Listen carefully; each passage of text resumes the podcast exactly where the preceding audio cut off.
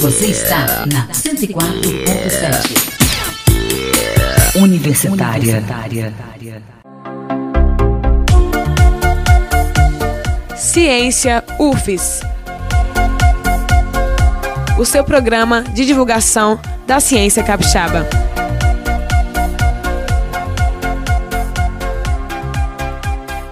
Olá, ouvintes da Rádio Universitária. Eu sou Hélio Marchione. Estamos no ar com mais um programa Ciência UFES programa de divulgação da ciência, das pesquisas e das ações da UFES que tem impacto direto na sua vida, um impacto direto na vida das pessoas, toda sexta-feira, às 10 da manhã, aqui na Rádio Universitária FM 104.7.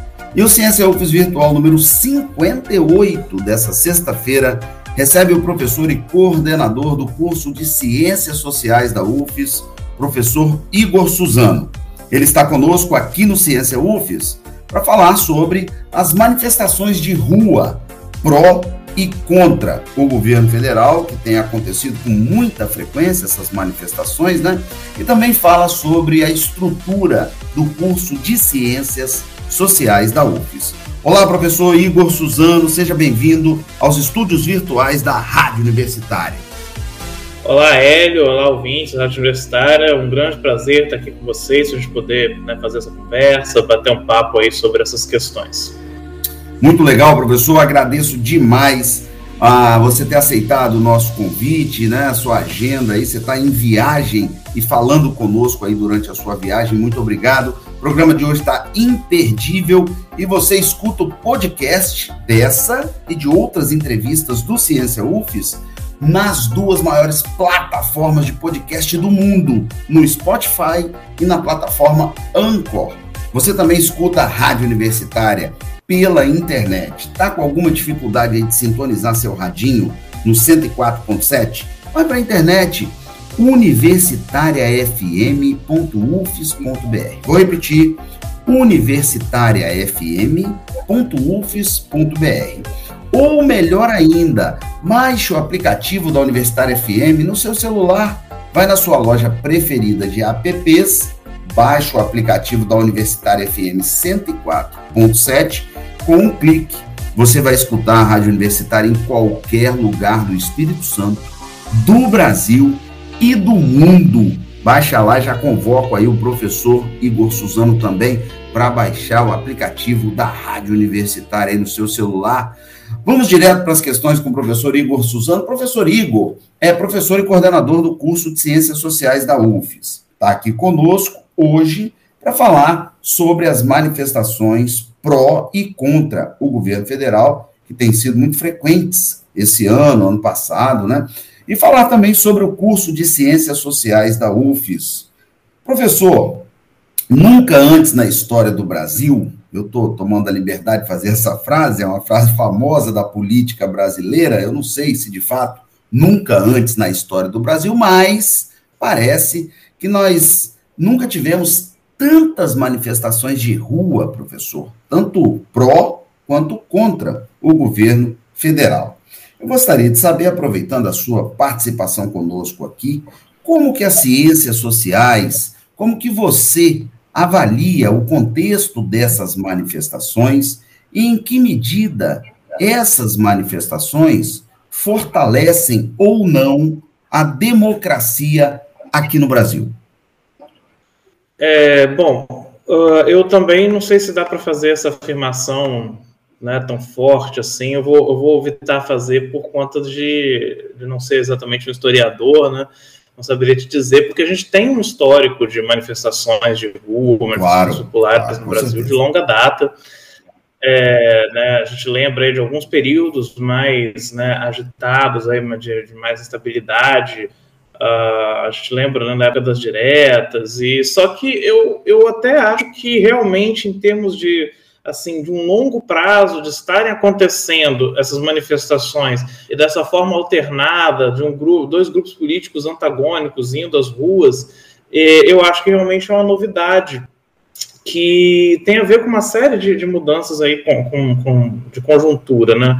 Uma série de fatores. É, eu, eu, eu, até por, por conta né, dessas, desse, desse passado, desse histórico de manifestações, de mobilizações, uh, os movimentos sociais, mobilizações é, é, atuais, eles olham para esse passado e coletam daí um, um, um, repertório de ação bem sucedido, e essas manifestações de rua foram né, bem sucedidas em vários momentos da nossa história em estar tá conseguindo né, implementar as suas pautas. Uh, a, nem, a, gente sabe que nem sempre é, é, há um contexto democrático em que acontecem essas, essas manifestações, são manifestações de rua contra regimes não democráticos, mas a gente tem um contexto né, de democracia que permite que isso aconteça sem né, é, uma repressão tão. É claro que a polícia às vezes atua, uh, mas você não tem aquele contexto de repressão tão intimidatório para a realização dessas manifestações. E você tem também aí um período longo de uma certa instabilidade, né? Você é, é, em outro período que a gente tinha mais democracia, mas você tinha uma certa estabilidade política que a gente faz tempo que a gente não não vivencia aqui no Brasil. Acho que essas, essas manifestações pró e contra um governante começaram na, na no, no, no, final do governo Dilma. Ah, a gente lembra que teve as manifestações pelo impeachment da Dilma, pela saída da Dilma, mas também houve manifestações uh, uh, contra esse impeachment.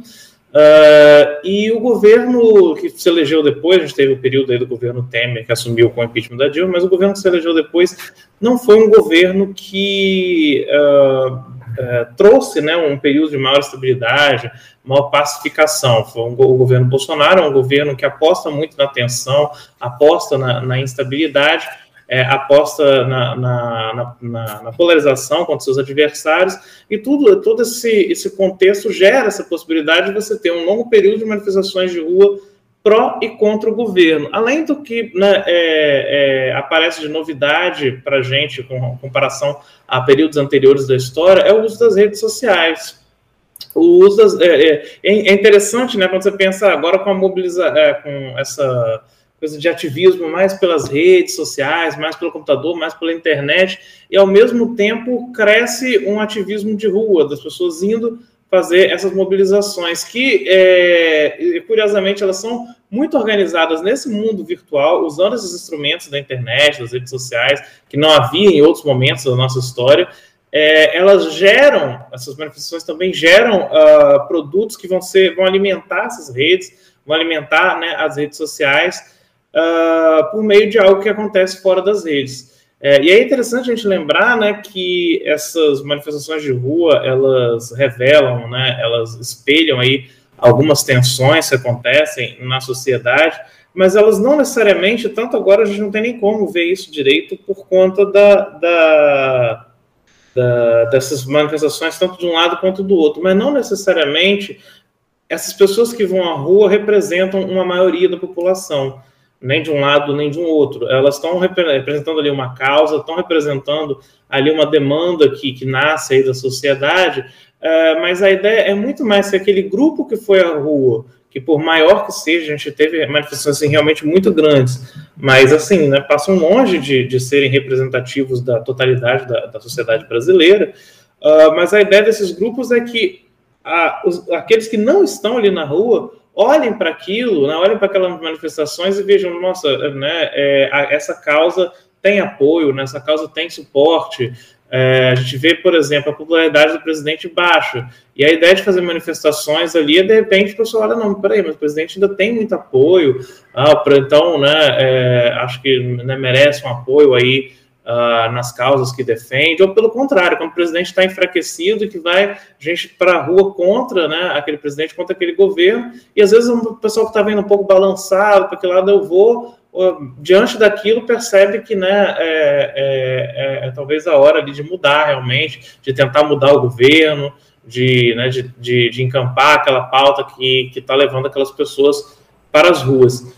Uh, então, nisso aí, né, acho que há uma semelhança com momentos anteriores, essa, essa ah, de tentar uh, um grupo ir para as ruas e levar ali uma causa para tentar convencer, principalmente quem não está ali, né, mostrar volume, mostrar que é um grupo forte, que tem uma causa importante, como foi né, é, é, é, nas diretas já, como pretendem também né, uh, e, e, e, gradativamente mudando a mentalidade das pessoas, é, movimentos LGBTQ é, é, em outros momentos, em vários, né, anualmente a, Parada Gay também tem um pouco dessa intenção, é, é, marcha pela legalização da maconha, todos esses movimentos de rua têm esse objetivo e acho que hoje uh, muda, uh, há um pouco de diferença nessa, nesse uso das redes. E o uso das, das redes, ao contrário, poderia se imaginar de fazer com que é, toda a militância ficasse concentrada nas redes sociais, na internet.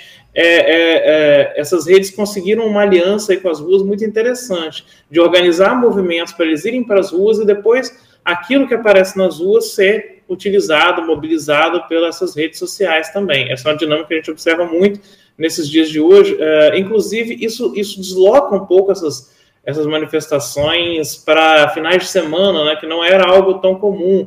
Antes as pessoas tentavam chamar a atenção para os movimentos não no meio da semana, né? É, é, um, o tipo mais tradicional que a gente tem de movimento social, que é o movimento de trabalhadores, conseguia se organizar melhor durante a semana, que era né, um momento ali de trabalho, e chamava atenção, né, uh, justamente interferindo ali na semana de trabalho. E hoje a gente tem uma mudança. Essa dinâmica das redes né, é, permite com isso está tá sendo combinado entre pessoas aí né, de, de, de que pertencem a, a, várias vários locais diferentes aí na, na, na sociedade, uh, seja diferentes empregos, né, em alguns casos também diferentes uh, orientações políticas, grupos religiosos, etc.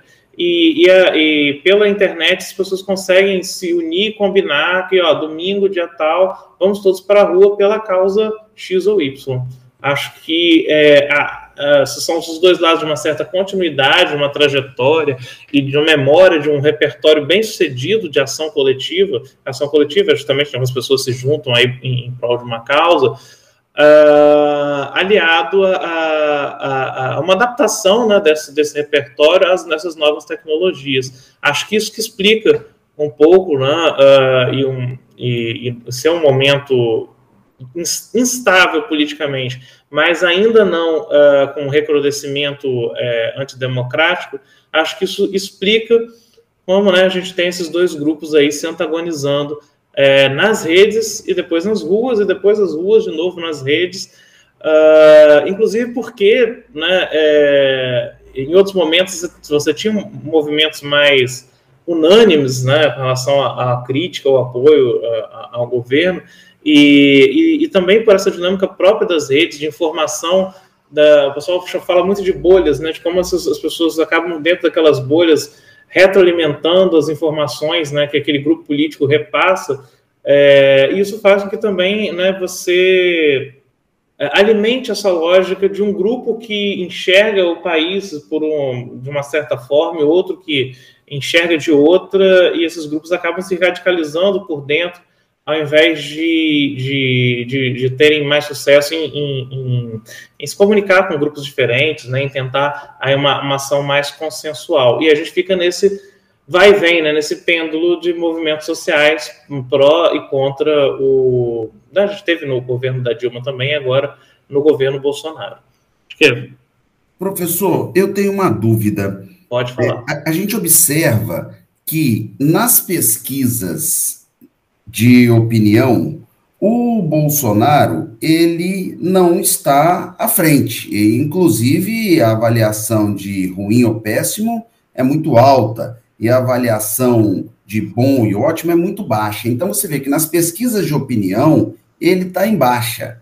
Mas parece que nas manifestações de rua ele está mais em alta.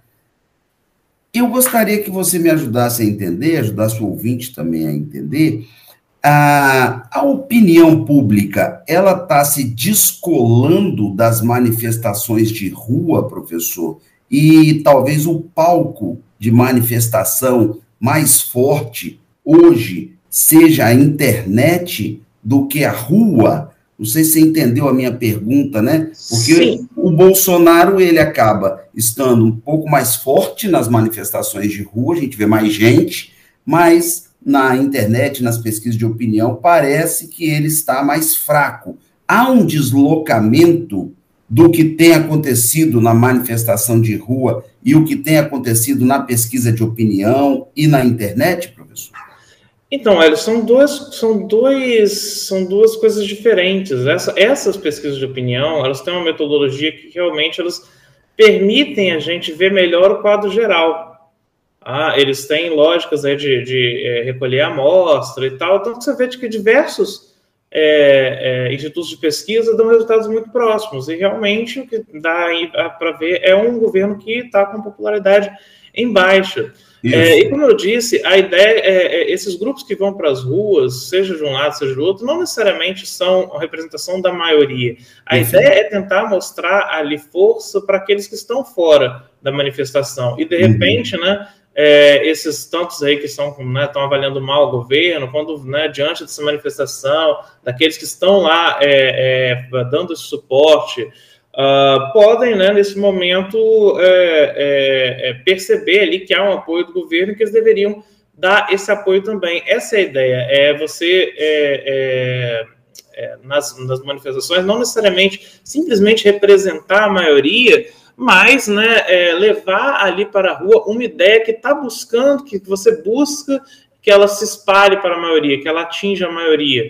Uh, uh, você tem manifestações grandes também, sei lá, como eu dei o exemplo aí da Marcha da Maconha, uh, a ideia ali é um, reflete a marcha pela legalização, né? Ela reflete ali uma demanda social específica que eu acho que não é majoritária, mas a ideia é que é, com essas marchas, gradativamente aquela causa ali vai conquistando mais e mais adeptos. E, e, um pouco essa lógica dessas mobilizações também.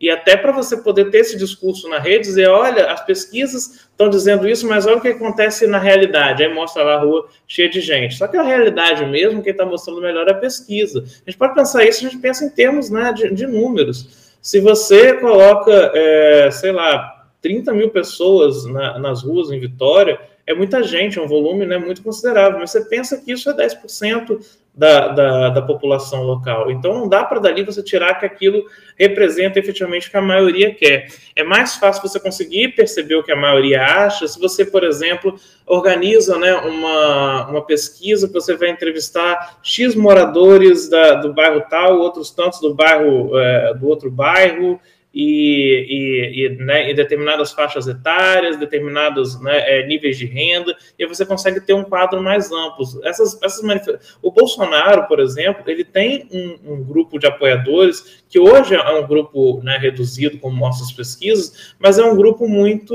é, é, apesar de reduzido, tá ali muito, se mostrou muito fiel um núcleo duro ali que parece né, que não, independente do que acontecer, ele não vai arredar o pé de defender né, o presidente ganhou uma, identidade muito forte, mas se você for olhar a, a, as manifestações, você vai ver, por exemplo, que é, você tem ali um, um, uma faixa etária mais alta, você tem ali né, é, é, um, menos diversidade de, de, escolaridade, de renda, de raça, etc. E aí você não consegue, né, aí você vê que aquele grupo, por exemplo, entre empresários e pessoas que ganham mais de 10 salários mínimos, pode ser que esse grupo consiga colocar, é, é, é mobilizar recursos para uma, uma, manifestação de rua, né, colocar um, um, trio elétrico fazendo bastante barulho, etc. Mas esse é um grupo que representa um percentual muito pequeno da sociedade brasileira. Então pode dar essa impressão na rua que há um apoio muito forte, mas na verdade esse apoio pode ser uh, de um grupo muito restrito que na verdade está tentando é, fa é, fazer aquele apoio crescer e não representando um apoio amplo da sociedade. Deu para entender isso? Deu para entender perfeitamente, professor. Professor, é, gostaria você, com seu olhar de cientista social, essas manifestações, principalmente as manifestações, né, notadamente as manifestações pró-governo federal, algumas é, pedem a volta da ditadura militar no Brasil, fim da democracia. Uhum. O seu olhar de cientista social, olhando para a América do Sul, para a América Latina, para o mundo como um todo, há, cabe, professor, a volta da ditadura militar no Brasil, olhando no aspecto da globalização? O senhor acredita que isso tem alguma viabilidade, professor? Olha, é, se você me perguntar assim, e você acha que hoje tem chance do Bolsonaro dar, por exemplo, um golpe, dos militares darem um golpe bem sucedido no Brasil, tomarem poder e tal? Eu diria que não. Me parece que esse grupo é um grupo, no momento, politicamente fraco. Mas também não diria que a nossa democracia está né, vivendo uma, vencendo uma situação tranquila, sem riscos, como a gente meio que sentia há algum tempo atrás. Acho que no começo aí do, do, né, do, do, do, século, até o começo dessa, dessa da década passada, acho que a democracia estava bem consolidada assim, né, é, entre o público como uma forma na melhor de governo, só que hoje a gente observa que há um certo refluxo. É, parecia que havia um grande movimento de democratização mundial e hoje você vê o contrário. Hoje estão se lançando vários livros sobre como as democracias morrem, dos riscos que as democracias é, é, estão correndo, mesmo em países do tipo Estados Unidos, né, que ninguém é, era uma referência de democracia, é, e hoje as pessoas já temem que talvez a, a, democracia americana esteja em risco. Então, acho que sim, acho que a nossa democracia está em risco de uma forma que faz tempo né, que não, não estava. Uh, há uma tensão, a gente tem que estar atento a isso. É, e, e, e, assim, não só com relação ao exército, que parece que não está muito disposto a embarcar nesse tipo de, de aventura neste momento, mas enfim, daqui a dois, três meses a conjuntura pode mudar. Uh, mas também outros tipos de forças é, é, que têm armas, né, que podem também desestabilizar a democracia, como né, as polícias, uh, que têm sido bastante né, bajuladas pelo governo atual e que podem ser uma força de desorganização democrática também perigosa, como foram na, na, na Bolívia, por exemplo. Enfim, na, é, eu acho que Há risco sim, acho que nossa democracia está em risco, mas eu não diria que hoje esse risco é alto. É, mas eu acho que esse risco existe e a gente tem que ter isso em, em, em mente. Por enquanto, acho que os grupos mais interessados em ruptura estão politicamente fracos, tanto que a gente viu né, que depois de, de, de, de inflamar as manifestações, né, essas manifestações que pediam né, ditadura militar, criticavam o STF, o Congresso, etc., o Bolsonaro mesmo né, foi chamado a atenção, né, é, conversou com o Temer, que voltou à cena, né, e, e, teve que dar uma recuada, porque este grupo, naquele momento, neste momento, é um grupo que está fraco. Mas, assim, né, não tem como a gente. É, é, não dá para a gente ter a confiança nas nossas instituições democráticas que, é, e nos e nos grupos políticos que estão disputando né, o poder no Brasil, a gente não consegue ter, em um, alguns desses grupos atuais que têm uma força que não tinham em outro momento, a gente sempre teve grupos que não, não eram muito apegados à democracia.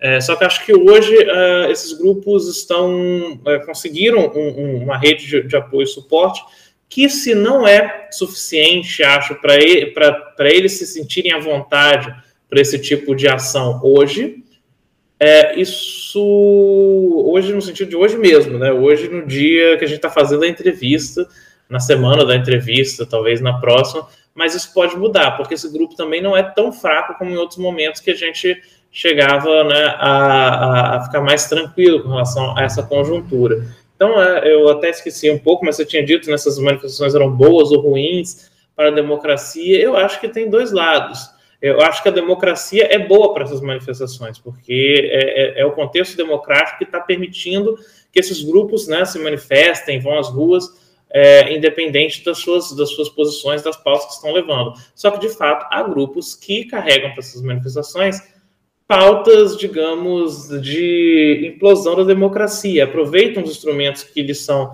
legados pela democracia, possibilidade de se manifestar, de expressar sua opinião, para justamente se manifestar contra essa democracia. E aí esse grupo, dependendo da força que vier a ganhar, é, realmente é um risco. As instituições podem não mais controlar os ímpetos antidemocráticos desse grupo. Perfeito, professor. O contexto externo ao Brasil, ele ele está propício a, a, uma aventura ditatorial, uma ditadura, um golpe militar. O contexto externo ou o senhor vê que o contexto externo e os ventos sopram para o lado da democracia? Olha, é, acho que há aí um, dois, dois lados desse contexto externo. Acho que não é nada favorável assim ao Brasil, né? É, o, a, a, a, uma aventura ditatorial no Brasil, porque, enfim, nós temos aí um, um, um, mercado globalizado, né, que muitas das elites econômicas do país não está afim de, de, de, né, de, de, de, se colocar nessa situação. Então, isso, nesse, por esse lado, é um cenário nada propício. Mas, por outro lado, como eu disse, é, hoje você tem um cenário global que as democracias estão sendo muito mais questionadas do que foram é, há 10 anos, eram há 10 anos atrás. Né? Você tem o, o, o recrudescimento de alguns, né, é, é, alguns regimes aí mundo afora, você tem, é, por exemplo, o que aconteceu na, na, última eleição dos Estados Unidos era algo inimaginável até pouco tempo atrás. É, você tem o crescimento de partidos mais radicais né, da extrema-direita na Europa, é, e em outros lugares você tem né, é, é, outros, outros, outros né, países aí que você tem ascensão de governos né, é, é, menos democráticos. Então, assim, tem dois lados. Acho que ficaria muito ruim para o Brasil, no contexto global, se aventurar para uma, uma aventura antidemocrática neste momento. Mas, por outro lado, o contexto internacional também nos dá, assim, né, é, algumas, algumas amostras de que isso é, é, possível acontecer. É possível você ter esse tipo de recrudescimento da democracia. Uh, e, enfim, acho que é, é, também é um, um Brasil, com, com, a mudança de governo dos Estados Unidos, uh, isso, isso muda um pouco mais para o lado né, da, da, da conjuntura desfavorável a um golpe, Né, você, o apoio que o Brasil ter, teria fora seria muito fraco. Então, assim, é, tem esses dois. Mas, por outro lado, como eu disse, né, a gente não está. Uh, a gente já esteve melhor em outro momento. Porque, porque vai saber o que vai acontecer também daqui a um tempo nos Estados Unidos, onde você ainda tem uh, o, o trumpismo com, com, com certa força. Em outros países também, né, você tem é, é, é, grupos aí que é, não tão democráticos também têm certa força. O histórico da América Latina não é muito animador, né, com relação a isso. Nós temos aqui também exemplos é, próximos nossos de países que não têm sabido lidar muito bem com, com o, o regime democrático, né, também situações de muita instabilidade.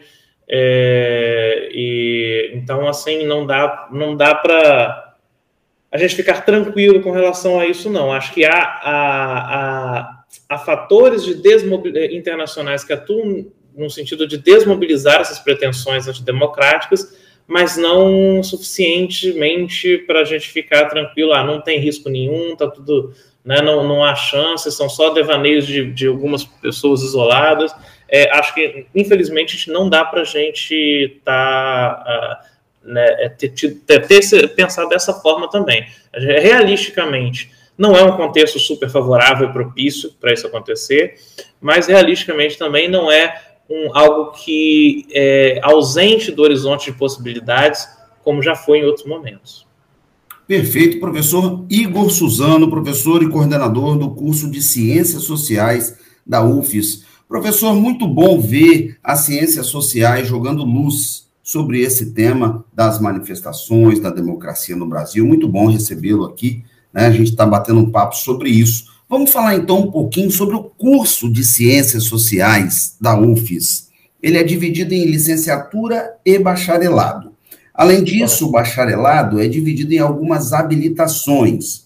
Gostaria que você pudesse detalhar para os nossos ouvintes um pouco a estrutura do curso de Ciências Sociais da UFES, professor. Ok, só vou corrigir aí que a divisão Não. que existe no curso realmente é licenciatura e bacharelado. Vou falar Perfeito. um pouco né, do que, que faz cada um. Uhum. É, a questão é que o curso internamente Ciências Sociais, né, é isso, isso também é um problema para quem né, vê de fora, que às vezes fica um pouco confuso. O que será esse curso? Né? É, e, por exemplo, na licenciatura é muito comum você ter uma disciplina no ensino médio de sociologia. A pessoa quer fazer um curso superior de sociologia e não acha, é, mas quem dá aula de sociologia? Porque o curso de ciências sociais ele abrange três grandes áreas: a sociologia, a antropologia e a ciência política. Mas nem o nosso bacharel, nem o nosso licenciado vai, vai ter um diploma é, que ele vai ter que escolher uma dessas áreas específicas, tá? Uhum. É, ele é formado ou bacharel em ciências sociais ou licenciatura em ciências sociais, ou licenciado em ciências sociais. É, apesar dessas três grandes áreas, o curso de ciências sociais ele, ele é um curso que vai abranger, abranger aí essas três áreas sem necessariamente o aluno ter que escolher uma dessas como uh, foco. É, tem um momento do curso, na estrutura do curso, que você tem opção de fazer disciplinas optativas, o aluno tem mais flexibilidade para organizar o próprio currículo, e nisso ele pode né, se especializar mais em uma dessas áreas. Mas é, ele não tem obrigação a isso, ele pode também, é, mesmo nessa parte mais flexível do, do currículo, continuar é, é, transitando aí pelas três áreas à vontade, e nem no diploma depois ele vai se diplomar especificamente como bacharel em antropologia, em sociologia ou ciência política. Não. Tanto o licenciado vai ser licenciado em ciências sociais, quanto o bacharel vai ser bacharel em ciências sociais. É, existem em algumas outras universidades cursos mais específicos de ciência política ou de antropologia, e existe também muito, é, é mais comum na pós-graduação estrito senso, os mestrados e doutorados da área de ciências sociais, aí sim serem mais especializados. Existe mestrado e doutorado em ciências sociais, inclusive na própria UFS. A nossa pós-graduação também é em ciências sociais. Os nossos pós-graduados, né, eles são mestres ou doutores em ciências sociais, mas em outras universidades é muito comum você ter aí mestre em sociologia, mestre em ciência política, mestre em, em, em, antropologia, ou doutor em sociologia, doutor em ciência política, doutor em antropologia. Mas em alguns cursos de mestrado e doutorado é, é, são formados mestres e doutores em ciências sociais, ou seja, né, no conhecimento geral dessas, dessas três áreas, e nas graduações, geralmente, também a graduação é em ciências sociais, abrangendo essas três áreas. Isso acontece aqui né, na, na, na UFS também, no nosso caso, tanto na graduação quanto na pós-graduação. Então, na estrutura do curso, você vai ter muitas disciplinas desses três grandes troncos, né, são como se fossem três grandes troncos de disciplinas de sociologia, antropologia e ciência política. Obrigatório para todos os alunos. Ele não vai escolher, quero só ciência política, sociologia, só antropologia. São áreas que se comunicam bastante. A gente estava até falando aí de, dessas mobilizações de rua. Você pensa, movimentos sociais são objeto de estudo da ciência política, da sociologia, da antropologia. Uh, essas áreas se comunicam bastante, então nossos alunos passam né, por essas três, obrigatoriamente, por várias disciplinas dessas três áreas além também né, de, de, disciplinas relacionadas à formação do Brasil, formação do Espírito Santo, uh, uh, uma introdução à, à, à, filosofia, metodologia de pesquisa científica. Uh, no caso do bacharel, ele vai ter um pouco mais de especialização nessa parte de, de né, métodos de pesquisa, porque o bacharel ele é formado um pesquisador, enquanto o nosso licenciado vai ter mais disciplinas relacionadas à área de educação, porque o nosso licenciado é aquele que é formado para atuar como professor no ensino básico. Então, ele vai ter disciplinas de didática, de organização do ensino fundamental e médio, uh, uh, disciplinas né, de, de educação é, e diversidade, inclusão e questões raciais, e, e a própria sociologia da educação, psicologia da educação. E em um certo momento né, é, do curso, o aluno também vai poder optar por escolher algumas disciplinas mais especializadas. Por exemplo, ah, eu quero fazer, é, é, eu quero me especializar mais numa área de, digamos que eu coloquei aí, né, movimentos sociais. Você vai fazer disciplinas optativas de movimentos sociais, disciplinas sobre, né, especificamente sobre democracia, uh, ou, né, é, é, ou se você quer depois pegar quer, tem interesse específico em movimentos sociais de defesa do meio ambiente. Então, você vai pegar disciplinas específicas sobre sociologia, é, é, sociedade de meio ambiente, sociologia do meio ambiente. Você, não, quero, vou focar em, eu tenho interesse em pegar a parte de movimentos sociais e também movimentos sociais por moradia urbana. Você vai pegar uma disciplina de sociologia urbana, uma disciplina né, optativa da, de, de, ciência política sobre democracia e movimentos sociais, e por aí vai, de acordo com o que você quer, né, é, para, onde você quer direcionar o estudante, né, quer direcionar o seu currículo. Ele tem essa flexibilidade dentro do currículo para fazer esse direcionamento né, em um certo momento, mas ele vai passar pelas três áreas, ciência política, antropologia e sociologia, E vai também, né, é, no caso do. Nos, vão, vai ter algumas disciplinas né, específicas aí de metodologia, de contextualização histórica, uh, etc. É, e principalmente no caso do bacharelado, a parte mais metodológica, e no caso da licenciatura, a parte mais voltada a, ao ensino. Porque essa sim, tem uma, essa sim é uma divisão. As áreas elas estão presentes na formação de todos, mas você precisa escolher quando né, a, a, vai entrar no curso, se vai ser um curso de licenciatura de ciências sociais, ou seja, você vai se formar para atuar como professor no ensino fundamental, ou se vai ser é, um curso de bacharelado em ciências sociais, onde você vai ser, né, é, se formar como um pesquisador da área de ciências sociais, seja depois você vai trabalhar com algo mais voltado para antropologia ou para sociologia ou para ciência política, mas você vai ser bacharel em ciências sociais, ou seja, com conhecimento dessas três áreas.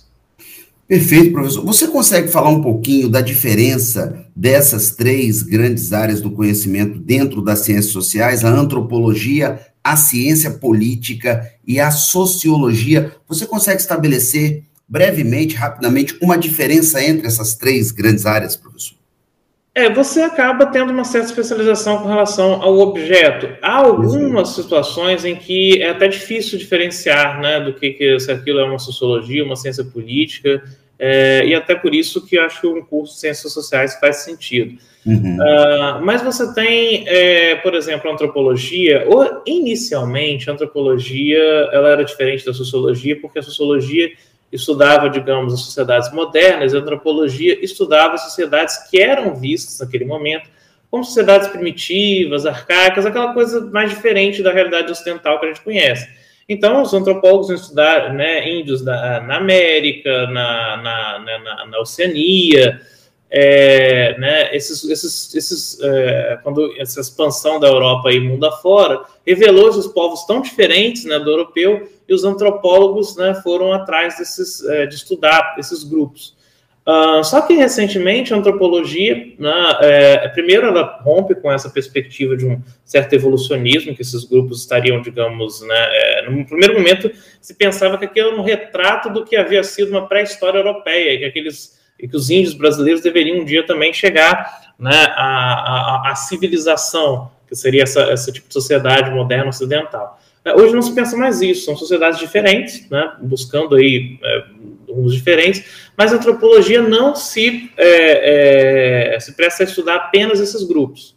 Estuda ainda, né, a gente tem pesquisas importantes com os nossos antropólogos, os nossos povos indígenas, por exemplo, mas é, a antropologia meio que se dividiu um pouco entre antropologia física e antropologia cultural, ah, e aí o, o, o, Indiana Jones né, não é tanto uhum. o, o, perfil do nosso antropólogo das ciências sociais, antropologia social, é, que você pode estar estudando qualquer grupo aí e o que seria, no caso, a cultura daquele grupo.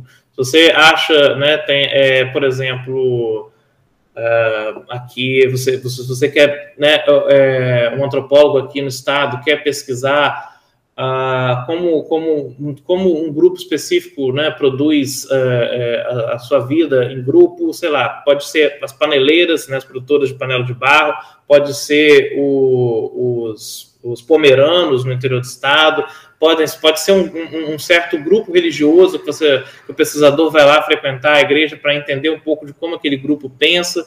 Qualquer grupo desses pode ser objeto de estudo do antropólogo, que geralmente vai fazer um trabalho de imersão nesse grupo para tentar compreender qual é a lógica, né, é, é, os símbolos internos daquele grupo, o que, que aquilo significa para aquele grupo, né, por exemplo, né, como uh, ele está falando de política, né, e um antropólogo pode está aí se inserindo num grupo religioso e vendo como a religião ali impacta como aquele grupo vê a política, vê o trabalho, vê os, os, os uh, uh, como eles, eles formam ali laços de solidariedade, coisas desse tipo.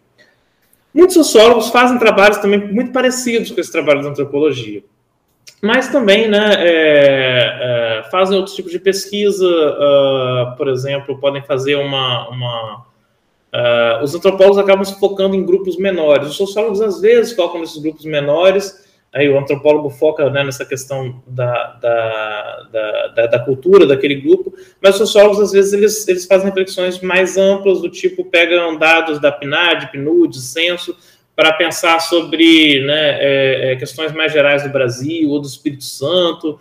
Uh, por exemplo, né, a gente vai tá falando aqui da UFES, né, é, pra, falei aí da, que licenciado vai fazer psicologia da educação sociologia da educação. A sociologia da educação pode aí desde estar né, tá acompanhando dentro de uma escola, certo? O que, que aquela escola específica anda fazendo, métodos que anda aplicando, qual o resultado daquilo, está trabalhando em algo talvez um pouco mais próximo do, do, antropólogo, mas ele também pode pegar estatísticas gerais de educação, é, por exemplo, relacionar a educação, mobilidade social, educação e renda, como né, é, é, anos de educação impactam na renda no Brasil, comparar isso com outros países, pode fazer esse tipo de estudo. Eu falo, citei aqui da educação, mas né, em várias áreas, né? Da, uh, falei também que pode ter uma sociologia urbana, uma sociologia do direito, uma sociologia da ciência, enfim, várias é, objetos possíveis aí daquilo que é feito em sociedade, e os sociólogos tentam entender como essas coisas se relacionam, como a melhor forma de estar explicando, né? Crime também, criminalidade, ou até a relação entre educação e criminalidade, como é que a evasão escolar impacta na criminalidade, enfim, todas essas relações, essas diversas dimensões da vida em sociedade, o sociólogo pode estudar com métodos, né, desde métodos mais de observação direta até o uso de estatísticas, né, o uso de, de ferramentas né, de computador e tal. E o cientista político, mais uma vez, também pode ter pontos aí que seja difícil dizer se aquilo é uma, pesquisa da sociologia ou da ciência política. Por exemplo, né, se você está acompanhando o um movimento social, se você vai nessas mobilizações para estar tá percebendo qual o perfil daquele grupo que está lá nas ruas, né, e fazer algumas inferências né, é, e tentar entender algumas coisas a partir desses dados. Uh, mas cientistas políticos também, né, é, como a política ganha uma, uma importância muito grande nas sociedades modernas, você tem esse grupo mais especializado, por exemplo, que vai estudar é, regimes políticos, né, é, é, regimes, é, formas de eleição, algo que tem se discutido hoje no Brasil, né? Mudar, às vezes, né? É, ah, vamos fazer outra forma de eleger os representantes, vamos fazer uma reforma política. Os centros políticos estudam isso, né? Veem quais são os impactos dos diferentes tipos de, de, de modelo eleitoral que os países adotam, como isso impacta na representação, na democracia, como acontece que alguns países são democráticos, outra coisa que a gente conversou aqui, e de repente deixam de ser democráticos, ou quando, como que acontece que alguns países passam por é, democratização quais são os fatores que influenciam nisso aí, a diferença né, de presidencialismo, parlamentarismo, formação de. de, de é, é, a gente tem. O, qual a diferença dinâmica, por exemplo, como o presidente brasileiro tem que governar formando uma dinâmica, né, uma, uma coalizão com os partidos aliados, ou pelo contrário, agora que saiu a Merkel na Alemanha, como no sistema parlamentarista, né, o governo, é, é, o parlamento se organiza para estar tá escolhendo o chefe ali, do executivo, primeiro-ministro. Tudo isso aí é objeto de estudos da ciência política. Perfeito. Professor Igor Suzano, professor e coordenador do curso de Ciências Sociais da UFES, conosco aqui no programa Ciência UFES, falando sobre manifestações de rua, sobre o curso de Ciências Sociais, sobre as áreas aí das ciências sociais. Professor, o programa Ciência UFES é sobre como as pesquisas, os projetos e as ações da UFES têm um impacto direto na vida das pessoas. Você é professor aqui da Universidade Federal do Espírito Santo. Na sua opinião, qual o impacto da UFES na vida dos capixabas, professor? Bom, uh, a universidade né, é estruturada num tripé aí que a gente fala, né, da, do ensino, pesquisa e extensão. E acho que são essas três maneiras em que a UFES impacta na vida aí do, na, na, na, sociedade, não só no Espírito Santo, mas em alguns casos até fora, né? A gente tem profissionais também que vão estar pesquisando coisas de realidades de fora do Espírito Santo, atuando fora do Espírito Santo depois. É, então, em termos de ensino, acho que o principal impacto é que a UFES é uma das grandes formadoras da mão de obra mais qualificada de ensino superior e pós-graduação no Espírito Santo. Né? Hoje a gente tem uma expansão no ensino privado também, e tem, claro, né, profissionais que se formaram em outras universidades públicas fora do Espírito Santo, mas eu acredito que a UFES deve ser uma, uh, deve ter, deve ser a que mais produz aí essa mão de obra uh, de curso superior, de nível superior no Espírito Santo, em termos de ensino. Uh, e na pesquisa, né, você tem que é, é, a UFS produz muitos dados não só né, para o Espírito Santo, né, a gente tem, sei lá, o pessoal da engenharia desenvolvendo carros elétricos e coisas desse tipo, e pegando aí nas ciências sociais, por exemplo.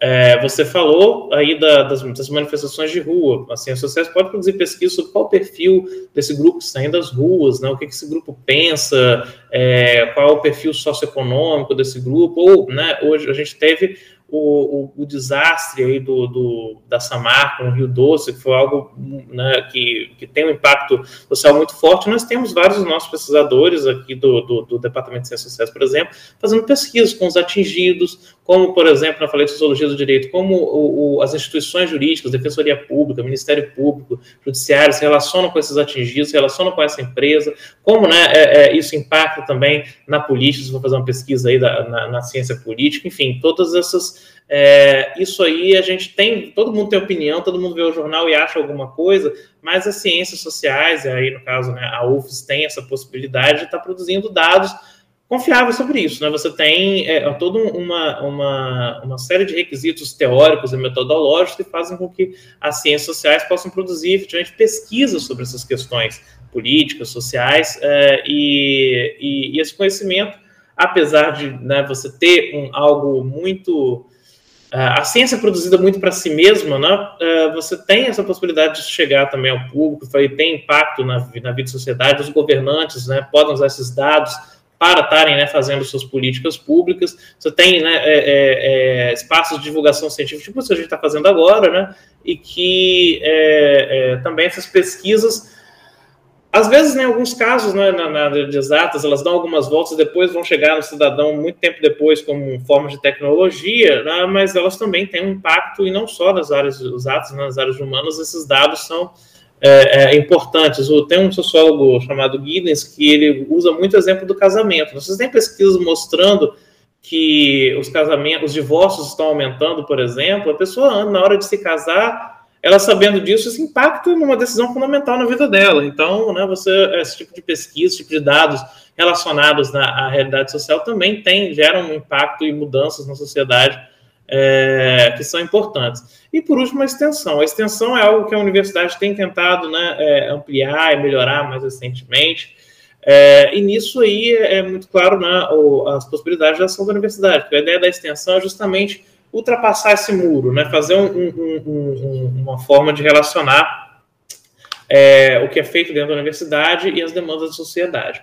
É, e, e, se faz um caminho aí de conhecimento da sociedade em direção a essas comunidades, essas comunidades externas à UFES, mas também se faz o caminho contrário. Uh, nas ciências sociais, por exemplo, esses nossos projetos de extensão acabam uh, uh, se relacionando com grupos, né, numa situação né, é, mais vulnerável, eu falei dos atingidos pelos desastres né, da, das barragens da Samarco, é, é, projetos junto a, a, quilombolas, que também né, é, às vezes estão em situação é, de dificuldade ali no disputa do, do territoriais, né, é, grupos é, participantes de movimentos sociais, uh, indígenas, né, e aí aquilo que eu falei também dessa extensão ser um caminho de ida e volta, né, a possibilidade do, da universidade levar o conhecimento a esses grupos, esses grupos também trazerem o conhecimento deles para a universidade.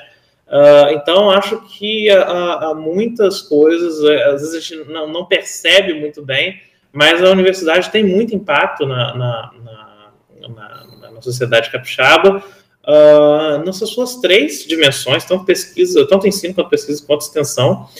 E, e, e dentre elas também as ciências sociais, às vezes a gente pode também não estar percebendo, mas para alguns grupos e alguns dados, até para ações de governo, uh, e coisas desse tipo, a, a, a, pesquisa em ciências sociais, a extensão das ciências sociais, é, fora a mão de obra que, é, que, que, que é formada aí com ensino em ciências sociais, também tem seu impacto, também tem grande importância. Professor, apesar de todo esse impacto para a sociedade, a universidade e a ciência têm sido fortemente atacadas por movimentos negacionistas, incluindo aí importantes líderes mundiais que negaram a doença da Covid-19 e ainda tentam negar a importância da vacina e de medidas de prevenção da doença, como a máscara, por exemplo. Gostaria de saber a sua opinião, qual o impacto desse negacionismo para a produção científica brasileira e o que dizer para esses líderes que tentam diminuir a importância da ciência e da universidade, professor? Ok, é, só fazer um parênteses aí, né, que é, a gente está sofrendo aí uma série de ataques à universidade e à ciência, é, acho que em geral bastante negativos, mas a gente não pode fazer disso também achar que a ciência e a universidade são livres de serem criticadas, né? A gente se fechar aqui e não quiser ouvir crítica nenhuma, ah, é, da, da, da, da, vindo da sociedade, né, vindo da opinião pública, é, eu acho que em alguns casos há, críticas à, à, ciência e há críticas à universidade que são é, pertinentes. Né? Você tem que. É, isso deve ser né, é, filtrado aí um pouquinho.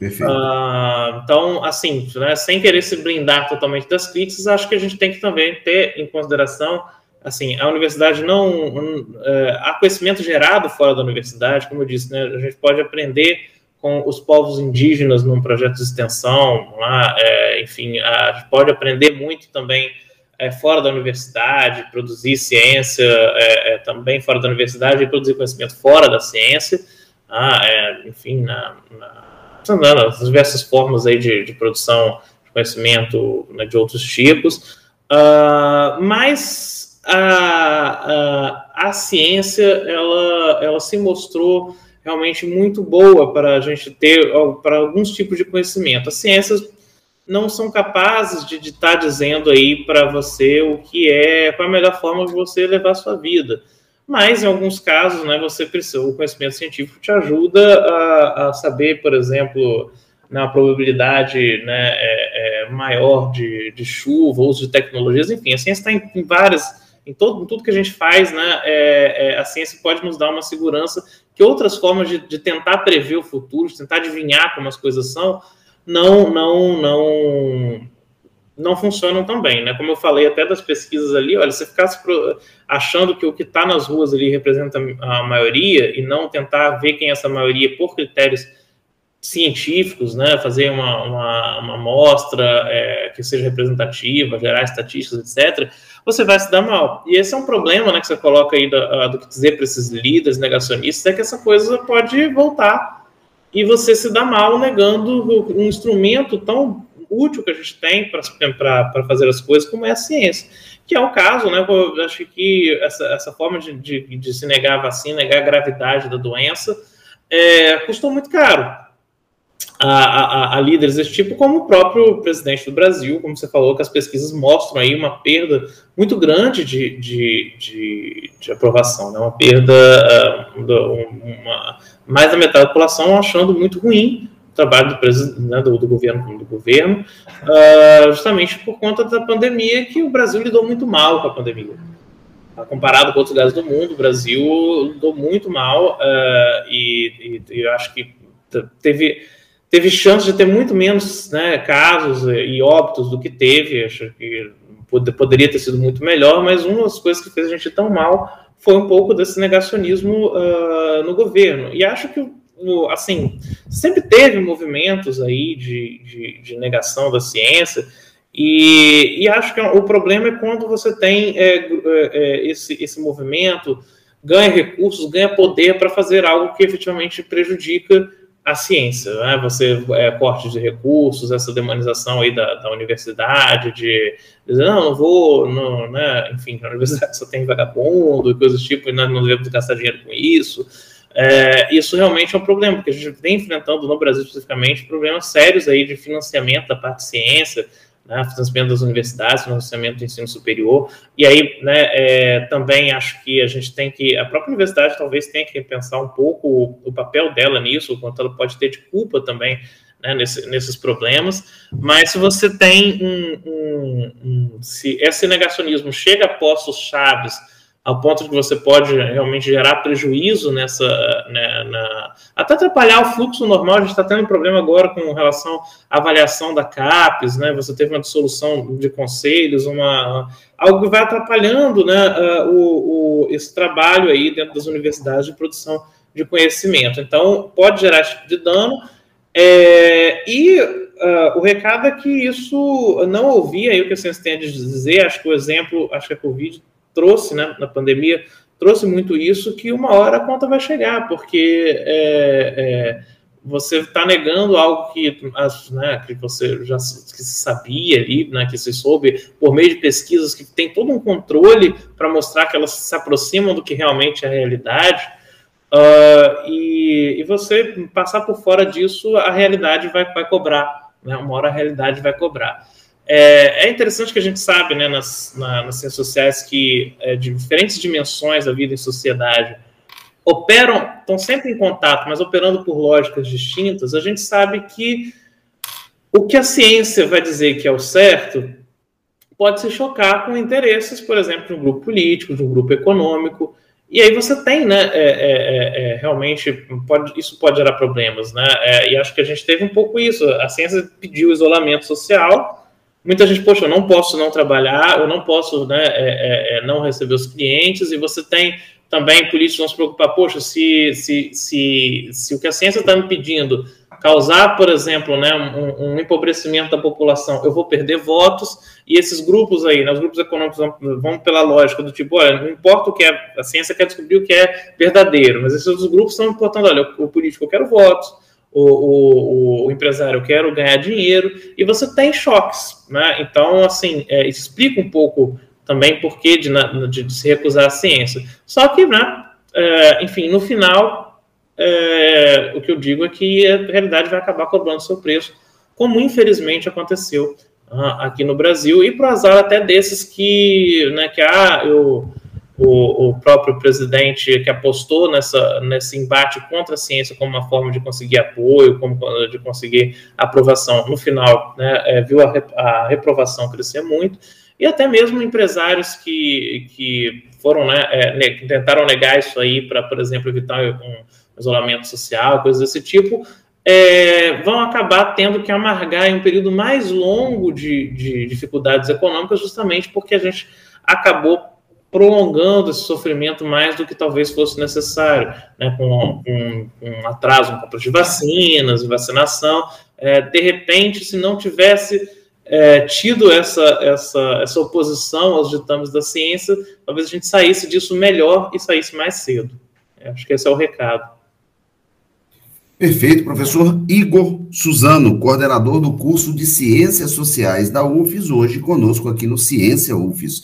Professor, qual a mensagem que o senhor deixa para o ouvinte da Rádio Universitária ou para a ouvinte que pretende estudar conosco aqui na UFES e quer fazer graduação em ciências sociais. Tá. Só mais uma coisa, né, é, juntando aí a questão anterior com essa, é, esse, esse, esse negacionismo, essa posição contrária à ciência, né, é, dentro do Brasil e tal, acaba uh, até servindo como um, um, um desanimador, uh, gerando uma falta de perspectiva, desanimando aqueles que, quem sabe, têm, né, essa intenção de fazer ciência, tornarem cientistas, né, é, persistirem no campo, gerando conhecimento para o país. Você tem hoje um, um problema sério de, de, fuga de cérebros, né, de pessoas buscando outros lugares, uh, sem ser o Brasil, porque aqui não tem perspectiva de desenvolver uma pesquisa científica. Né, você precisa, e aí você tem as chances de desenvolver isso muito melhor em outros países, a gente acaba perdendo né, é, é, muito, muito, muito potencial material humano, por conta disso, a gente chega no ponto de que essa oposição à ciência é, atinge uh, o funcionamento da, da, própria ciência no país. Uh, gera perda de conhecimento e essa falta de perspectiva gera também um desânimo naqueles que querem se, é, é, é, né, se inserir aí na produção científica. Bom, e quem quer que eles se querem, né? É, acho que para os ciências sociais, uh, se você é uma pessoa que tem esse perfil de, de curiosidade, assim, de, de, de, de, de cientista, mas mais voltada não para química, física, biologia, mas pensando mais para a parte né, da, das ciências humanas, o curso de ciências sociais é um curso que é bem legal para o seu perfil. É um curso que dura né, é, é quatro anos uh, e no qual você vai ter um contato né, pro, aprofundado com essas três áreas de conhecimento que eu falei, antropologia, ciência política e sociologia, é, e que vai te né, gabaritar aí para a docência e para, no caso, principalmente da licenciatura, e para a pesquisa também na, uh, nessas áreas. É, e aí é um profissional que vai atuar né, como eu disse, na docência, seja no ensino básico, no ensino superior, na pesquisa, seja né, na universidade, seja fora da universidade, consultorias e, né, e assessorias, e isso né, nos três setores. Uh, tanto a docência, quanto a pesquisa, quanto a consultoria, pode ser feita para o governo, pode ser feita numa empresa, pode ser feita né, numa escola privada como numa escola pública, uh, inclusive no terceiro setor, né, com ONGs, movimentos sociais, também tem né, participação aí de, de, de, de muitos cientistas sociais. As ciências sociais também são complementares a muitas outras áreas de saber, né, é, é, com, com uh, afins, uh, uh, da mesma forma que um conhecimento aí de, de física pode ser útil a, a um engenheiro, né, as ciências sociais também é, podem ter profissionais aí contribuindo com o pessoal da, da comunicação social, com o pessoal do direito, com o, o, né, o pessoal aí de, de da, da, administração, uh, podem, podem ter dobradinhas interessantes com o pessoal das, das estatísticas para estar né, tá, né, realizando pesquisas aí de tipo estatístico quantitativo sobre né, a, a, realidade social, com, a, a, com variáveis como renda, educação, uh, impactos de raça, gênero, uh, na, em, em, diversas dimensões da vida em sociedade. Então, o curso de Ciências Sociais é um curso que te dá instrumentos para fazer esses, essas coisas. Então, você que acha isso interessante, que se vê fazendo isso né, uh, na sua vida profissional, é, esse pode ser uma, uma ideia fazer então um curso de ciências sociais. De repente, até você que já tem alguma, né, alguma outra é, formação que acha que as ciências sociais podem também ser complementares, se você tem essa ideia de se tornar, né, é, é, investir na, na, ciência, fazer mestrado, doutorado, virar um cientista, um pesquisador. Ah, hoje, uma coisa interessante para as ciências sociais também é a possibilidade de relacionar as ciências sociais com tecnologias. A gente falou aí, né, em vários momentos da importância das redes sociais na, na vida contemporânea.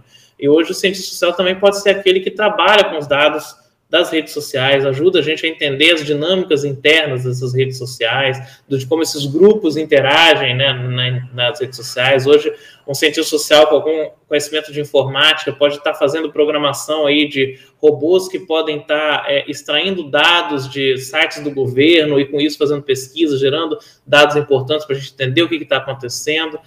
É, enfim, se alguma dessas coisas aí te atrai, te, você acha que isso pode ser interessante, pode ser legal, trabalhar com isso. Uh, e, e, sabendo né, que contextos uh, mudam, né, os contextos externos mudam. Hoje a gente pode estar num contexto menos favorável à ciência brasileira, mas no futuro, quem sabe, cai a ficha, o Brasil perceba que precisa investir em ciência. Uh, enfim, né, é, e se você quer já investir nisso, começar a entrar nesse mundo, uh, o curso de Ciências Sociais da UF está aí para acolhê-lo da melhor forma possível para você se tornar um pesquisador, ou então, né, outra área que o Brasil trata muito mal, com muito desprezo, desprezo mas quem sabe um dia a ficha vai cair, a gente vai perceber o quanto isso é importante, como a gente não sai do lugar sem isso, além da ciência também, é a parte de educação, a parte de docência, né, professor de ensino, do, do ensino básico, uh, que é também uma das habilitações que o nosso curso oferece, que se você acha que tem esse perfil também para estar tá ensinando aí os nossos jovens sobre esses achados, sobre essa, essas, tudo isso que a gente falou aqui da vida em sociedade, da parte da política, da parte da cultura, da parte das relações sociais, das relações de trabalho, das relações de família, tudo isso aí, uh, então, se você tem esse perfil, o curso de Ciências Sociais da UFES uh, acho que te atende muito bem. Professor Igor Suzano, conosco aqui no programa Ciência UFES, professor e coordenador do curso de Ciências Sociais da UFES, falou conosco nessa manhã no seu bate-papo semanal com a ciência, falou conosco sobre manifestações de rua, sobre ciências sociais, sobre o curso de ciências sociais aqui da UFS. Professor, muito, muito obrigado da sua participação conosco aqui no Ciência UFES. Eu que agradeço. Muito, é sempre bom né, ter essa oportunidade de estar falando aí um pouco para o público mais amplo né, sobre a UFES, sobre o, os nossos cursos, o que, que a gente faz.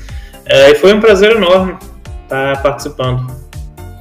Muito obrigado da sua participação, professor professor Igor Suzano, conosco aqui no seu bate-papo semanal com a ciência, programa Ciência UFES, um programa de divulgação da ciência, das pesquisas e das ações da UFES que tem um impacto direto na sua vida, um impacto direto na vida das pessoas, toda sexta-feira às 10 da manhã, aqui na Rádio Universitária FM 104.7.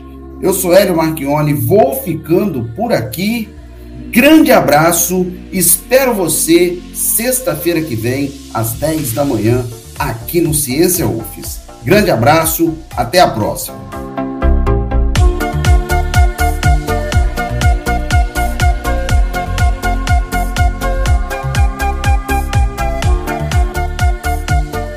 Ciência UFES. O seu programa de divulgação da ciência capixaba.